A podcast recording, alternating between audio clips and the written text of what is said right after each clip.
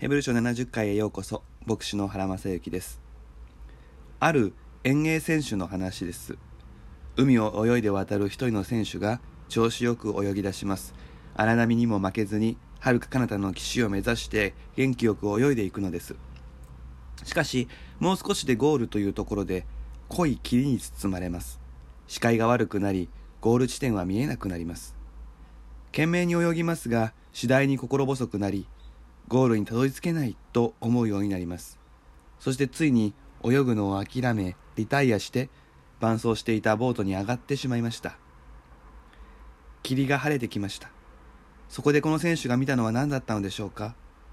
何ということでしょう。もうゴールは目と鼻の先だったのです。あと少しあと少しだけ辛抱して泳ぎ続ければ霧を突き抜け岸辺にたどり着けたのにこの選手は本当に悔しい思いをしました。キリスト信仰者の人生もこの遠泳選手のような人生になることがあります。ヘブル書の最初の読み手聞き手はまさしくこのような状況でした。最初は順調でした。最初から逆境でしたがそれでもイエス様を信じた喜びと救いの確信をしっかり持っていたので改みをものともせず前進できたのです。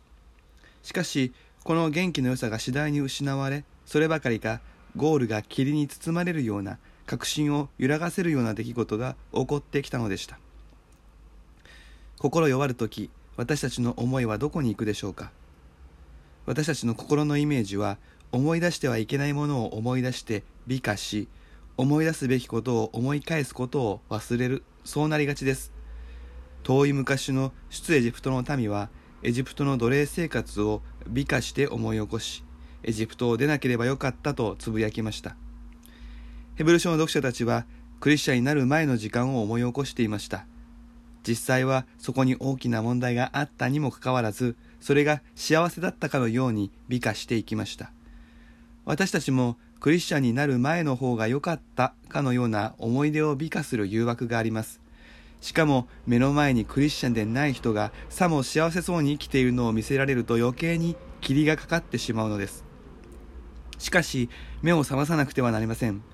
美化された思い出は偽りの過去であり真理はそこにないのです。イエス様が私たちに与えてくださるものは罪の縄目から解放し未来の完成された世界へと私たちを導くことです。今はその間にあるのですから良いことも悪いことも試練も誘惑も勝利も喜びも混ざり合って存在するのは当たり前。今の喜びがなかったとしても未来に希望を持ちやがて手にすることになる世界。大きな相続財産に目を向けていくことが望まれています。イエス様についていけば必ずそこにたどり着ける。この確信を手放してはいけないのです。この確信を握り続けることがすなわち忍耐です。そして忍耐を働かせるコツは今。今日に集中することです。この苦しみがいつまで続くのかそう問うことをしてはいけないとは言いませんがこの問いに確かな答えは返ってきません。返ってくる言葉はもうしばらくすればというある意味で曖昧な返事だけです。でもこれがいいのです。もし本当に苦しみの長さを私たちが知らされたらそれがもし想像を超える長さだったらその答えは何の励ましにもならずに私たちを絶望させるだけです。もうしばらくすれば、それは明日がゴールかもしれないし、10年後なのかもしれない。でも、それを知ることが重要ではないのです。もうしばらくすれば、その言葉を信じて、今日という日を生き抜く。そのことに集中する。明日は明日です。今日は今日です。そして、その長さがどれほどであったとしても、忍耐しきれない長さではないということ。来たるべき方は遅れない。このことだけを知っていればいいのです。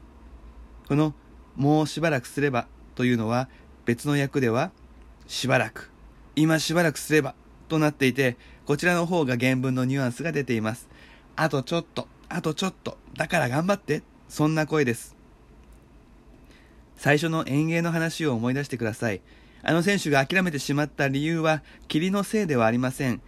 霧の中であってもあとちょっとと声をかけてくれる応援があれば、きっと泳ぎ続けられたでしょう。逆に言えば、この声を聞き続けることなしに、霧の中のレースを泳ぎ切ることはできないのです。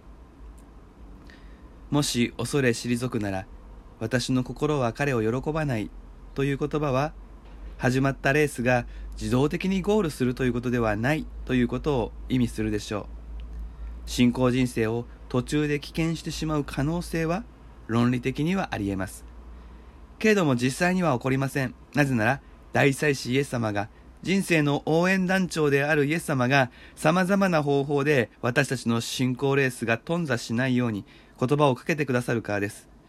この言葉を聞く限りにおいて私たちは諦めることなく前進できます。一時的に立ち止まってしまうことがあってもイエス様がその人を諦めない限り再び走り始めるでしょう。そしてイエス様は誰をも諦めたりなさらないのです。このヘブル書そのものがイエス様からヘブル書の著者を通して与えられる応援の声です。その声は時代を超えて今も私たちの心に語られています。私たちが互いに信仰を励まし合うとき、互いに応援団長イエス様の声の代理をしているのです。私たちをこの信仰人生に招いてくださった方は、誠実、真実、絶対的に信頼できる。このことを確信しましょう。それが、義人は信仰によって生きることです。46回目は以上です。それではまたお耳にかかりましょう。